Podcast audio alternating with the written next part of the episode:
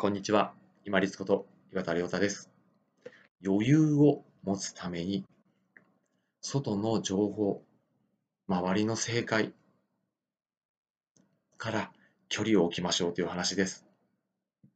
今、たくさんの情報が降り注いできますね。スマートフォンやタブレットを開けば、これが正解だ。こうしなくちゃダメだっていうものがたくさん出てきます。YouTube なんかでもそうですね。テレビもそうです。そういうものにいちいち反応したり、自分が探し回ってると、時間とエネルギー、限られた時間とエネルギーを無駄に使わされるだけです。多少ヒントになることはあっても、私がこうやってお話ししている内容もそうです。ヒントになることはあっても、結局は寄せ集めていって、自分の中で例えば試して考えて動いてみるとか、熟考して自分の経験と照らし合わせ、過去の経験と照らし合わせてみる。そういう中でしか本当の自分に得られる大事な情報、正解とはなり得ません。なので、そんな簡単な、これが正しいなんていうものが外にあったら、それは楽ですよ。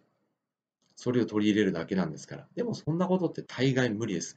なぜか、自分の経験とか、もしくは思考、深く考えていく、振り返るとか、人の意見を聞くとかっていうものを経ながら、あ、なるほどねっていう自分が納得をして、腹落ちしないと自分の中には正解っていうのは出てこないからです。外にある正解や情報に反応させられない。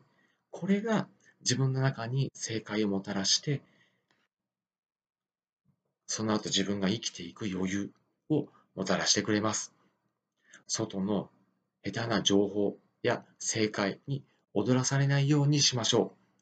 自分の中の、あ、なるほど、それだと思う正解とは、いくつかいろんな選択肢がある中のほんの一部を寄せ集めしてきて、自分の経験や考え、周りの方の意見集合させて、自分が納得して腹落ちして、やっと自分の中の正解として固まっていく。それもまた徐々に徐々に更新していきながら、年輪のように太くなっていくものなんです。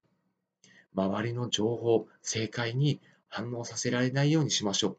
自分の正解というのは、寄せ集めから照らし合わせた納得、腹落ちからしか生まれません。これを肝に銘じて、外の正解、情報に反応しないようにしましょう。そうすると、自分の中で、あ、これもあれもって探し回る必要もありませんし、慌てる必要もありません。余裕が生まれてきます。自分の中の正解は自分が納得するもので形成していきましょう。本日もご清聴いただきましてありがとうございました。